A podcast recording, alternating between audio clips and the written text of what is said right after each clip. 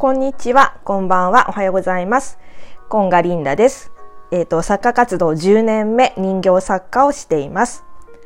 えっ、ー、と、今日のテーマは、まあ、えっ、ー、と、宇宙理論ってやっぱり合ってるっていうことです。ちょっと合ってるって言い方おかしいかもしれないけど、えっ、と、私、作業をする時って大体 TBS ラジオ朝からつけっぱなしにしたりだとか、YouTube とかあとポッドキャストっていうのを聞いてます。でなんでそれを聞いてるかっていうと結構学びが情報量が多くて学びが多いんですよね。あとポッドキャストとか YouTube で好きなのがあのオリエンタルラジオの中田あっちゃんの YouTube 大学で自分で読んだ本を解説してこう説明してくれるっていうチャンネルでそれと同じようなのが武田鉄矢の「今朝の三枚おろし」っていうえっ、と、ラジオのワンコーナーをどなたかがその1週間分を編集して一つの、えっ、と、一つにまとめてくださってるチャンネルがあってそれが好きなんですよね。で今回ちょっと紹介したいなと思ったのが武田鉄矢の「今朝の三枚おろし」っていう、えっと、ラジオ番組のワンコーナーなんですけどでその今回武田鉄矢さんが読んだ本っていうのが「先祖返りの国へ」っていう本なんです。で2人の方が対談形式でこう話されていることをちょっと詳しく事細かに武田さん流の解説も含めて、えーと、教えてくれているもので。でちょっとまあその前にもう一つあの私1年ちょっとぐらい前からハッピーちゃんっていう女の女性の方を知ってで彼女は世界は自分で作るっていうふうにあの掲げていてというか、えっと、宇宙理論ってよくとかあの引き寄せの法則って言われているものでエイブラハムの本を読んでちょっとそのエイブラハムを信じて実行していったらすごい拡大して今に至るっていう彼女なんですけど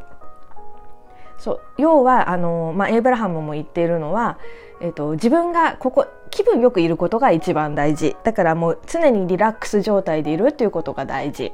でまあぼーっとしてる時間とかそういうのが大事だよっていうふうに言ってるんですね。でぼーっとしてるとまあぼーっとしてるとっていうか、えーとリラックスしてるとひらめきとかそういうのがポンって降りてきてそれに集中してこうガーッとやるっていう。そうすると、まあ、結果もついてきて拡大もするよっていうようなことなんですけど全くそれと同じことをこの「先祖代わりの国への解説」で武田鉄矢さんがおっしゃっていて、えっ、ー、とエジソンとかあとアインシュタインっていますよね。もうノーベル賞の取った方々なんですけど彼らってあの幼い頃はちょっとあの発達障害とか今でいう発達障害とかっていう疑い兆候があったりとかしてたんですって。だから授業中とかは全然集中できなくてぼーっとしている子だったらしいんですよ。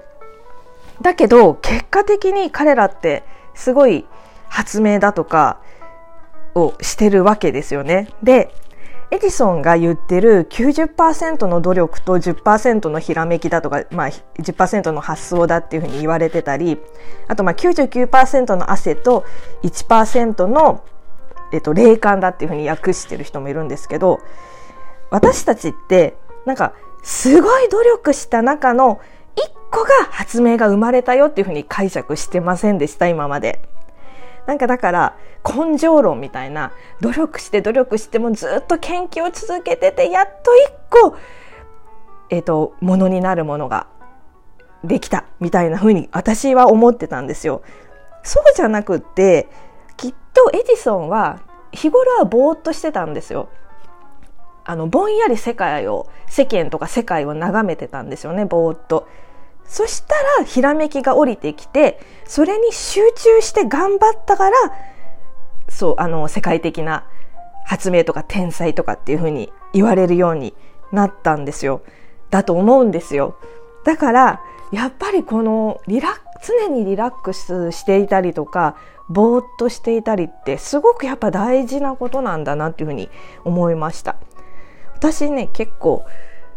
朝起きると顎が疲れてたりとかして、それって歯を食いしばってるんですよね、なんか。おそらくね、常に緊張状態なんですよ、体が。だから、すごい肩とかも張ってるし、自分では意識してないけど、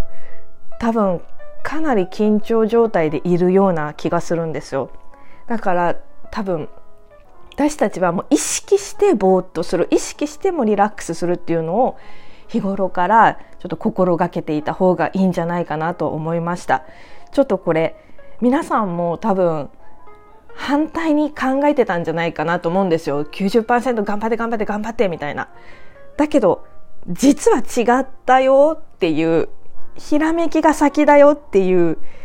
のがをちょっとシェアしたくって